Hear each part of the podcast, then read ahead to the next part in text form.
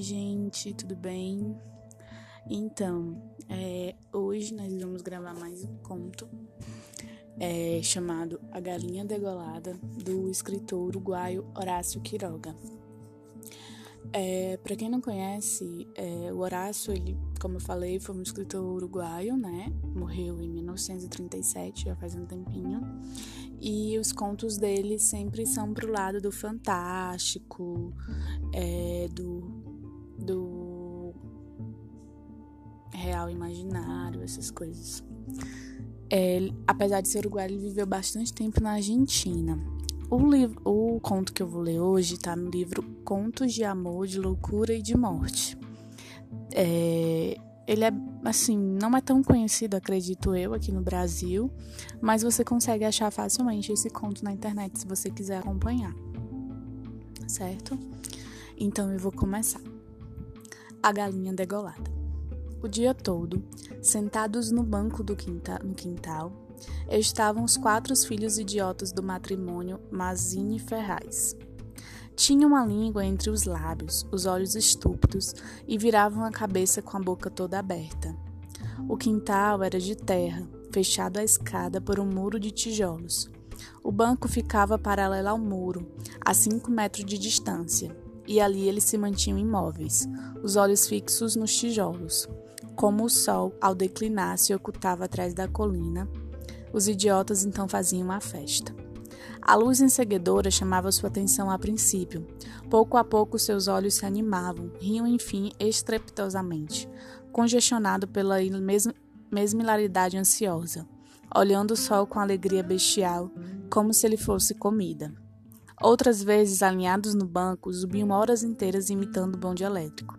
Os ruídos fortes também sacudiam sua inércia, e corriam então ao redor do quintal, mordendo a língua e mugindo mas quase sempre estavam apagados na sombria letargia do idiotismo.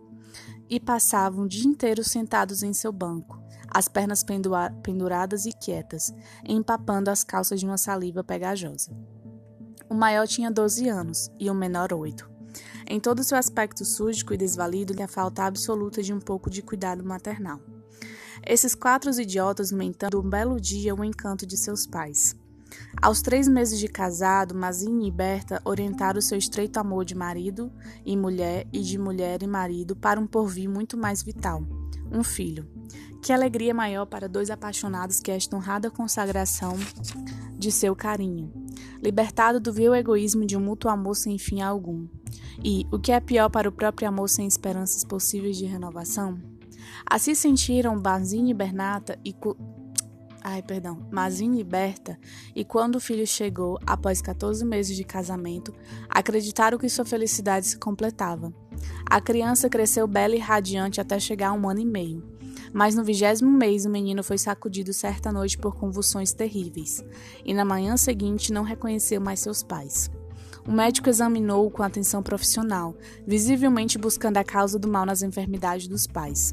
Depois de alguns dias, os membros paralisados da criança recobraram o movimento, mas a inteligência, a alma e até mesmo o instinto tinham ido embora de vez. O menino havia ficado profundamente idiota, babão, amolecido, morto para sempre sobre os joelhos da mãe. Filho, meu querido, meu filho querido, soluçava ela sobre a espantosa ruína do seu primogênito. O pai, desolado, acompanhou o médico até a saída. Ao Senhor posso dizer: creio que é um caso perdido. Poderá amarelhar, educar-se em tudo que ele permita seu idiotismo, mas é só. Sim, sim, concordava Mazine. Mas diga, o senhor acredita que é hereditário, que. Quanto à herança paterna, já lhe disse o que achava quando vi seu filho. Em relação à mãe, temos ali um pulmão que nos sopra bem, não vejo nada além disso. Mas há um sopro um pouco áspero. Faça com que seja examinada detalhadamente. Com a alma destroçada pelo remorso, Mazine recobrou o amor pelo filho, o pequeno idiota que pagava pelos excessos do avô. Teve além disso que consolar Berta, apoiá-la sem trégua, pois sentia-se ferida no mais profundo da alma por aquele fracasso de sua jovem maternidade. Como é natural, o matrimônio pôs todo o seu amor na esperança de outro filho, que nasceu e sua saúde e a limpidez de seu riso reacenderam por via extinto. Mas aos 18 meses, as convulsões do primogênito se repetiram e no dia seguinte o segundo filho amanhecia idiota. Desta vez, os pais caíram em profundo desespero. Seu sangue e seu amor eram malditos. De seu amor principalmente. 28 anos, ele, 22 ela, e toda sua apaixonada ternura não era suficiente para criar um átomo de vida normal. Já não pediam beleza ou inteligência como no primogênito, mas só um filho, um filho como todos os outros. Do novo desastre brotaram novas chamas de dolorido amor, um louco desejo de redimir de uma vez a santidade de sua ternura. Tiveram gêmeos, e ponto a ponto repetiu-se o processo dos dois filhos mais velhos. Acima de sua imensa amargura, restava Mazinha aberta uma grande compaixão por seus quatro filhos. Foi preciso arrancar do limbo da mais profunda animalidade, já não suas almas, mas o próprio instinto abolido. Não sabiam deglutir, mudar de lugar, nem mesmo sentar-se. Finalmente aprenderam a caminhar, mas chocavam-se contra tudo por não perceber os obstáculos. Quando eram lavados, mugiam até ficarem com os rostos totalmente avermelhados, injetados de sangue. Animavam-se apenas para comer, ou quando viam cores brilhantes ou ouviam trovões.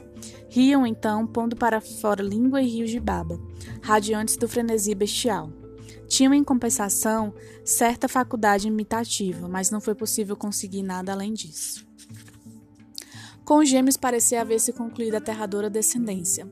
Mais passado três anos, Mazinha e Berta desejaram de novo ardentemente outro filho, confiando em que o longo tempo transcorrido tivesse aplacado a fatalidade.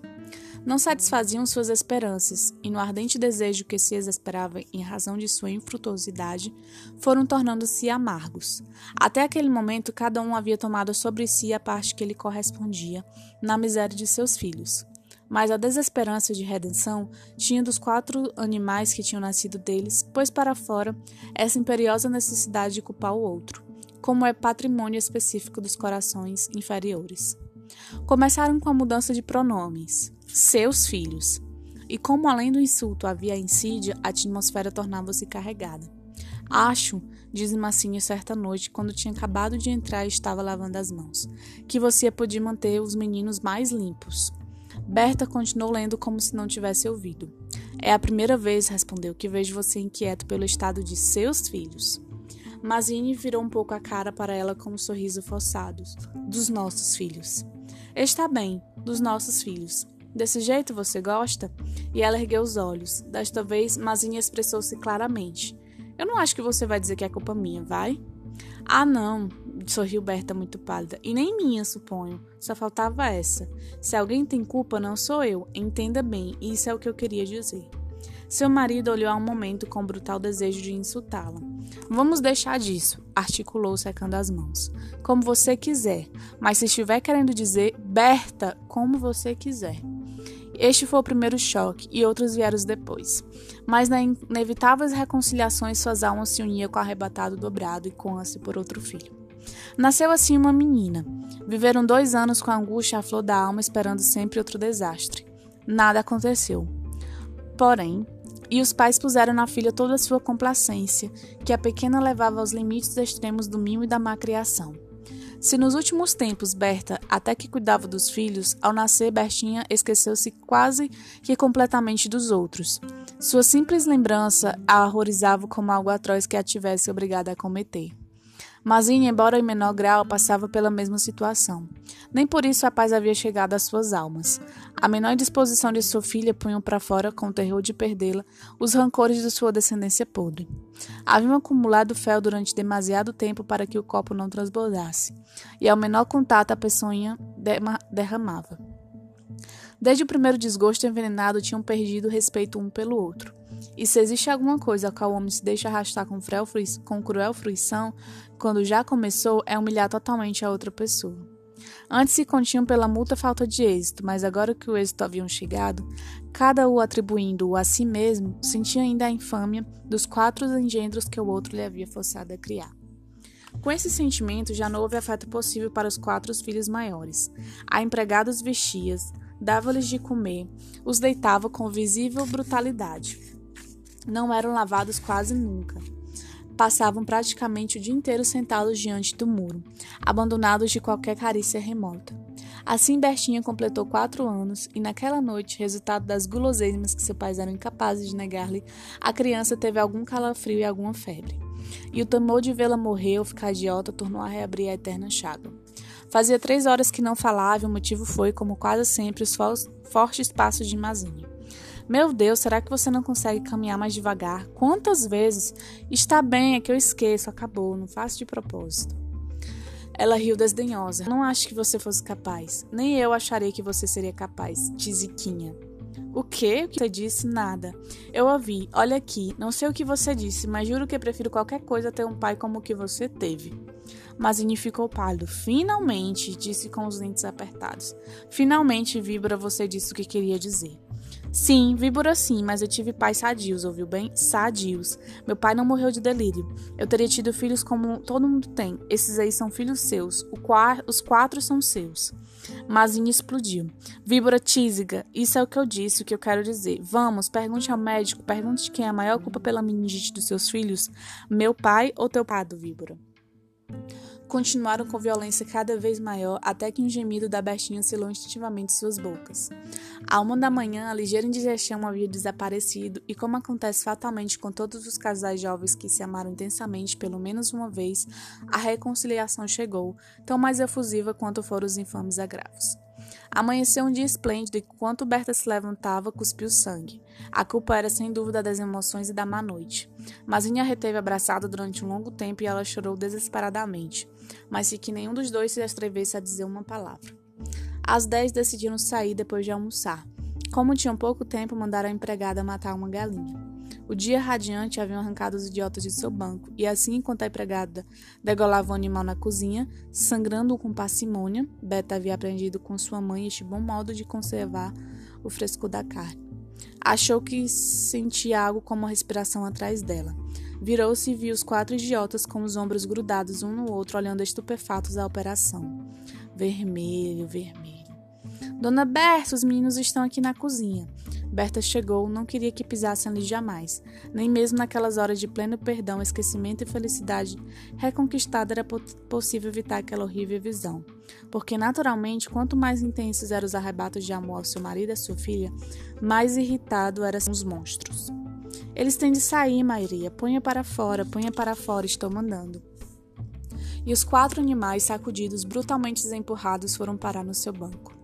Depois de almoçar, todos saíram. A empregada foi até Buenos Aires e o, e o, casal saiu para passear pelos sítios vizinhos. Ao cair do sol, voltaram. Mas Berta quis cumprimentar um momento as vizinhas da frente. Sua filha escapou em seguida. Enquanto isso, os idiotas não tinham se movido de seu banco durante todo o dia. O sol já havia transposto o muro, começava a afundar e eles continuavam olhando os tijolos mais inertes que nunca. De repente, alguma coisa se interpôs entre o seu olhar e o muro. Sua irmã, cansada de cinco horas paternas, queria observar por conta própria. Parada ao pé do muro, olhava pensativa a parte de cima. Queria subir, sem dúvida. Finalmente decidiu-se por uma cadeira forrada, mas ainda assim não alcançava. Recorreu então um caixote de querosene e seu instinto topográfico fez com que colocasse o móvel na vertical e com isso triunfou. Os quatro idiotas, o olhar indiferente, viram como sua irmã conseguia pacientemente dominar o equilíbrio e como nas pontas dos pés apoiava a garganta sobre o topo do muro entre suas mãos esticadas. Viram a menina olhar para todos os lados e buscar apoio com o pé para erguer-se mais. Mas o olhar dos idiotas tinham se animado. Uma mesma luz insistente estava fixa em suas pupilas. Não afastaram os olhos da irmã, enquanto uma crescente sensação de gula bestial ia mudando cada linha de seus rostos. Lentamente avançaram até um muro. A pequena, que tendo conseguido calçar o pé e com certeza já ia montar a cavalo e cair para o outro lado, sentiu-se colhida por uma perna. Debaixo dela, os olhos, os oito olhos recravados nos seus deram-lhe medo. Solta, me solta! gritou sacudindo a perna, mas foi atraída. Mamãe, ai mamãe, mamãe, papai! chorou imperiosamente. Ainda tentou agarrar-se à borda do muro, mas sentiu-se arrancado e caiu. Mamãe, ai, ma... não conseguiu mais. Um deles apertou-lhe o pescoço, afastando os cachos de seu cabelo como se fossem plumas, e os outros arrastaram puxando por uma perna até a cozinha, onde naquela manhã haviam visto uma galinha bem agarrada ser sangrada, arrancando-lhe a vida segundo a segundo. Azine, na casa em frente, achou que ouvira a voz da filha. Acho que ela está chamando você, disse ele aberta. Prestando atenção, inquietos não ouviram nada. Ainda assim, um momento depois se despediram. Enquanto Berta ia guardar seu chapéu, Mazinha avançou pelo quintal. Bertinha! Ninguém respondeu. Bertinha! E o silêncio foi tão fúnebre para o seu coração, sempre apavorado, que suas costas se gelaram com um horrível pressentimento. Minha filha, minha filha, correu já desesperada até os fundos. Mas ao passar diante da cozinha, viu no chão um mar de sangue. Empurrou violosamente a porta que estava semi-cerrada e lançou um grito de horror. Berta, que já tinha saído correndo ao ouvir o angustiado chamado do marido, escutou o grito e respondeu com outro. Mas o precipitar-se na cozinha, Mazinho, lívido como a morte, se interpôs contendo-a. Não entre, não entre. Berta ainda chegou a ver o chão inundado de sangue. Só conseguiu erguer os braços sobre a cabeça e afundar o encontro dele com um suspiro rouco.